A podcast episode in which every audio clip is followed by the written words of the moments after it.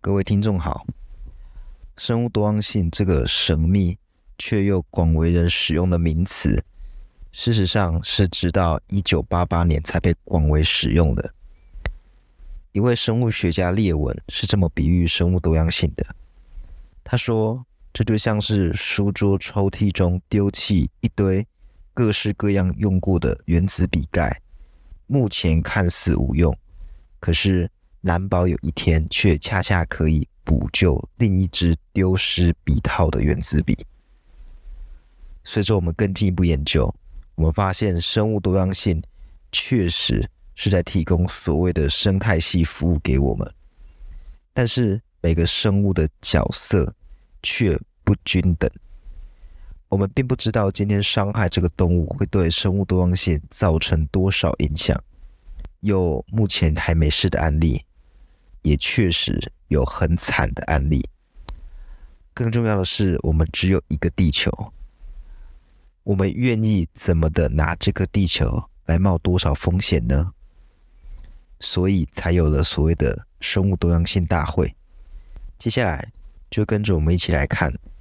这次的大会上，各国看着爱之目标惨烈的表现之后，还有怎么样的讨论吧。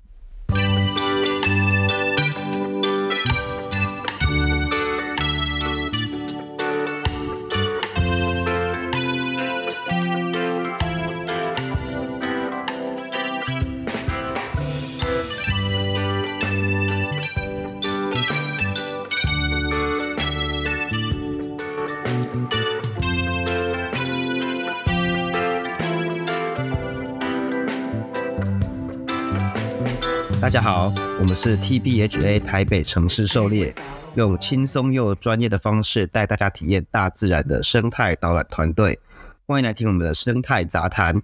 一起了解台湾和世界上的生态议题与时事。我是世祥，我是口勇。那我们节目会在每个礼拜六的中午十二点准时上架。好，那我们再回到国际大会的部分，是二零二二年底啊，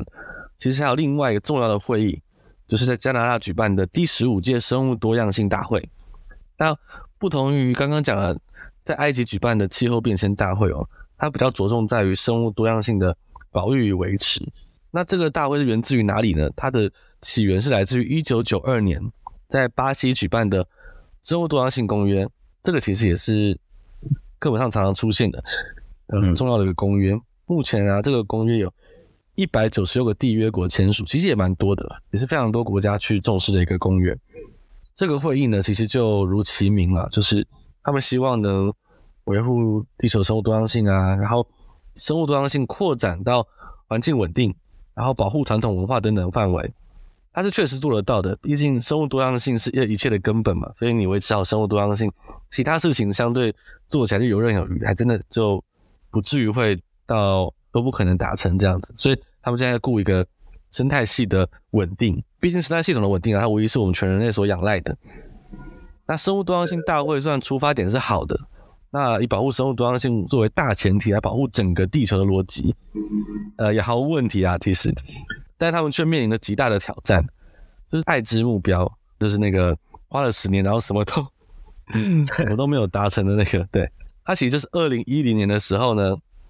第十次生物多样性大会讨论出了结果，然后被定成一个十年目标。如果截至二零二零年呢、就没有一项达成，这就就沦为笑柄啊！就是大家，我们生态圈子人当时看到这样子的新闻啊，国际新闻出来，大家都在笑他，开始要笑啊，怎么虽然一一项都没达成，很好笑，可是笑一笑就哭了，这样，真的很惨。毕竟地球只有一个嘛，所以这种东西也没笑着笑着，真的真的会哭出来。就是也没有，我们也没看到哪个国家真的揶揄的笑着出来，因为地球的环境还是持续恶化，生物目前啊正在以前所未见的速度继续灭绝，就是我们未来啊因此就变得不乐观。所以这次第十五届大会，他们势必要检讨拜因，然后呢再给予全世界新的希望，不然的话只怕是再。浪费十年，那所有人就会完全放弃这样的这样的生态保护的事情，这样子。嗯，那我们来看看这次各国之间有什么新共山目标。那首先呢，诶，这次大会最让人耳目一新的就是所谓的三十乘三十目标。那这个三十乘三十呢，它第一个三十呢，就是指陆地，那第二个三十就是指海洋。所以呢，大家应该猜得出来，这个新目标呢，就希望在二零三零年之前，全球呢有百分之三十的陆地和海洋都受到保护。这很多，这其实等于三分之一，也就是要远远超过目前受到保护的量。那这个目标的背景呢，我们来讲一下，全球目前到底有多少的陆地和海洋受到保护？资料上显示说，目前全球只有百分之十七的陆地以及不到百分之八的海洋受到保护。这样的比例呢，导致于上万、上百万个物种濒临灭绝，而且呢，还在持续进行，无法速度无法减低这样子。所以三分之一的土地呢，也严重退化。那海洋也在这个中间，因为人类行为和气候变迁受到威胁。所以呢，三十三三十这个目标，他们觉得可以去遏制这样的情况发生。那他们重提这个目标。呃，也让它相较于爱知目标呢，方方向更为明确而且简洁。爱知目标里面也有提到要保护可能接近百分之三十的陆地啊，或什么生态系统这样。他讲的比较比较复杂，比较细节这样，但是最后都没有达成，所以他们现在可能想要把这个目标弄得更简洁有力。好，那就变成说只有以下四个框架要去注意，就是第一个，三十人三十的目标要达成的话，就是要以维护加强。恢复生态系统，包括制止物种灭绝和维护维护遗传多样性为准则的第一项。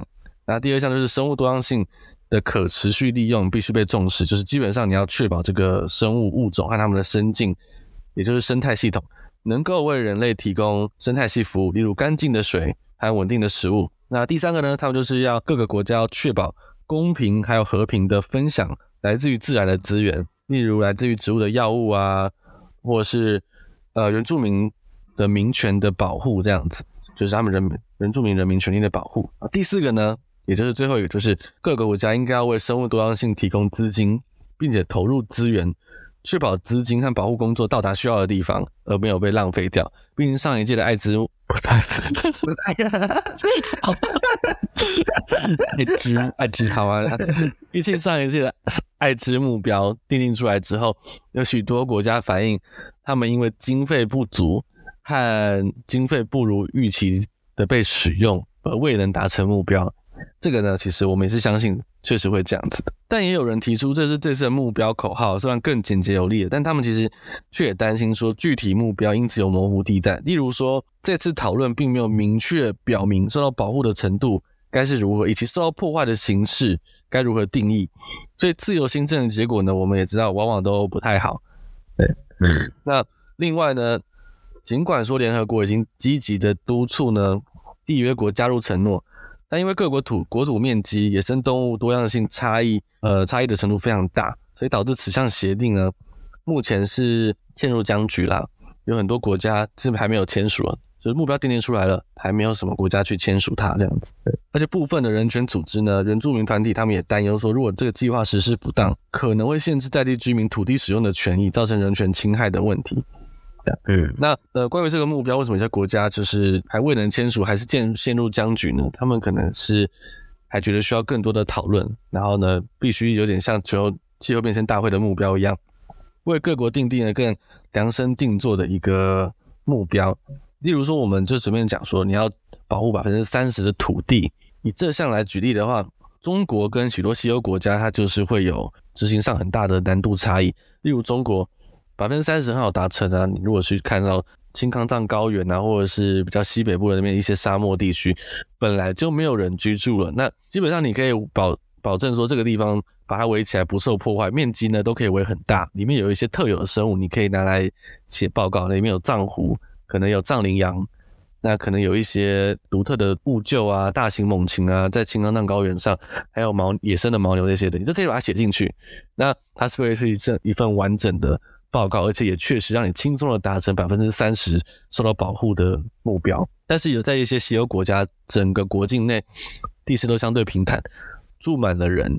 它本身呢又是民主国家，那你就知道说。你不太能够去随便移动当地社群，要求他们离开这个地区这样子。那这个地方如果要真的做到很严格的保护的话，他们国内就是已经居住的地方都饱和了，腾不出额外的百分之三十的地方完全这样保护起来的话，那执行上的困难会导致他们其实在于这个目标出来的时候，他们就已经无疑是要失败的了，这样就注定要失败。那这样当然会导致一些国家不敢签署这个条约，这样。所以我觉得这都还要再讨论。那这次还有一个比较新颖的概念，就是大会呢，其实有针对原住民的人权团体的，还有一些地方性的组织，他们有都有去对他们去阐明说，世界各地对原住民族呢，在生物多样性维持上的重要性，应该要予以予以肯定，然后呢，给予支持。他们认为原住民族在保育生态时，应该拥有更多的决定权和更大的声音。这是他们对此做出的回应。那我觉得是很好的。而同时呢，他们应该在生物多样性的保护政策中受惠。这边是指原住民哦。那毕竟全球仅占两趴人口的原住民族群，他们其实生活在全球百分之八十的生物多样性热点之中。对，这个比例非常的悬殊，这也凸显他们的重要性。这些人呢，在当地政府对环境的政策财团对环境的开发上，他们无疑的是站在最前线的位置。这个，这个，我觉得我跟世祥就是讲到这边的时候，我已经可以想象他的表情，就是我们常常在讲这样的事情，就是因为我们是做生态旅游的嘛。其实这个看起来是在国际大会上面他们提出一个蛮新颖的概念，但是。其实，在生态圈子里面，这种支持在地社群和原住民社群应该参与和受益的受益的这一点呢，其实已经不是新闻了。他们甚至是这个业界发展初期就已经确立的标准，就是如果没有达成的话，就不算是严谨的生态旅游。对，毕竟生态旅游啊，也是希望永续嘛，在某方面跟保育也是很像的，就是我们也是要靠大自然吃饭的，但是偏偏就是在当地没有决策权。我们做生态旅游的人啊，在当地没有决策权的话，如果我们只独善其身。自己赚饱饱的，但是没有增加当地的工作机会。那其实说真的啊，等财团要进到这个地方，把一个很漂亮的森林开发成影城、商场，甚至是工厂，甚至更惨，就是整个产品弄停车场。这个时候呢，你能有谁能确定哪个当地人会为了我们这些生态旅游业者呢，就是站出来说，哦，我们要保护大自然？但搞不好他这段时间完全没有参与，完全没有受益，那他们还觉得游客非常的扰民，很烦这样子。所以其实当生态旅游有让当地社群参与之后呢，保育就才会与他们有关。那我们举个国内的例子，就是现在台湾有个离岛，就是兰屿呢，他们已经成功转型成以人文景物和生态为导向的观光地区。所以岛上的生态呢，只要依然稳定而且独特呢，所有人，所有岛上的居民都能分一杯羹。这样的资源其实是永续的啦，就是并没有去消耗，去消耗这样子，只要你保护得好。那这时候呢，保育就是兰屿人的家务事，那我们外人完全。不要不需要去插手，呃，兰屿乡公所、台东县政府、中央政府都没有插手的余地，他们自己就会自主的把这个保育去做好。这样子，有一次就是我们去兰屿的时候，看到有一个人，他就是被全岛的哦，我们好几好几天都遇到他，他都会被检查背包，然后因为他带了很多采集采集兰花啊可以用的工具，还有采集也是弄可以用的罐子，然后被一个兰屿的在当地的那个向导看到。他很快就通知全岛，然后 那个人就是他，其实在哪里爬山啊，怎样啊，在路边走啊，都会有人问他可不可以让他检查背包，这样他就他就很惨。其实蓝雨人就是真的很很在意这种事情。嗯，那为什么会这么在意呢？就是因为他们知道，如果放任这样的事情发生，没有去管，让外地人把动物都带走，那未来他们就没有美丽的生态可以展示出来。你会觉得说这样的行为是政府宣传要他们做的事情吗？或者是有人训练出来的 SOP？完全不是啊，这完全他们发自内心的保育行为。所以我相信生物多样性大会多次强调原住民族的利益和声音，也是一样的理由啊，就是我们会希望在保育的路上，原住民族一定是大家最前线的盟友，而不会是阻碍这样子。对，那在国外呢，其实也有更多这样的例子。我会举一个，我不确定之前有没有在节目上讲过，可是呃，我还蛮常跟周围的人分享，是在我一上堂课的一位老师的经验分享。那那时候是去国外赏鸟。那就有当地专业的鸟导带他去看鸟，坐在那个呃交通工具上面呢，坐在车上面聊天聊天聊天，就看到路边有一个应该小小男生小朋友小朋友就抓着一只变色龙在那边玩，那那个导游还在带老师的带我们老师那个工作当中哦，他就跟就是司机说等下等下等下，然后停车，他就下车然后去骂那个小孩，骂他说。就怎么可以就这样抓野生动物？什么什么巴拉巴拉，就噼啪这样子。那这这是因为他很爱动物，很想要珍惜这个生物多样性，巴拉巴拉巴拉吗？就其实不是，而是因为这片就在当地的那些生物多样性，那些生物这样比较功利一点，就是它的生财工具。那这个也没什么不对啊，这这本来就是非常非常好的，就是它可以通过这个地方这些生物赚钱，那这些生物可以在这边呃留下来，就是活得很好，活得很快乐，然后提供更多生物多样性的这个功能跟资源给地球给人类。那像这样子的例子就是就是很好的，嗯，对。那当然也有很多那种当地社群，就是还还真的就是因为生态没有让他们赚到钱，他们就真的放任财团啊、政府啊去开发、去开发他们的森林啊，然后或是把土地啊，就是河流水泥化这样子，完全有啊，这个想都没想都答应了，例子就多了，这个要举举不完的，举不完的。那所以我就觉得，相较于前面那个啊。两个都很重要，三十乘三十跟这个原住民的民权，这个我觉得都很重要。但是我自己个人是是更喜欢原住民民权的这个部分，就是它，嗯，还有被它终于被提到国际上，让大家去看到说这个在保育上面的应用，它并不一定要是旅游业界的的一个规范这样子啊。那最后的一项会议结果呢，我觉得比较像是对于爱知目标的检讨结果，因为刚刚有讲到嘛，就是。很多国家都说他们是因为经费不足，或者是钱没有被花在该用的地方，所以没有达到目标。那他们就觉得说，哎，目标未达成的主因是开发中国家经费不足，所以我们应该要创立生物多样性保育基金。对，嗯，我觉得联合国超爱创立各种基金的。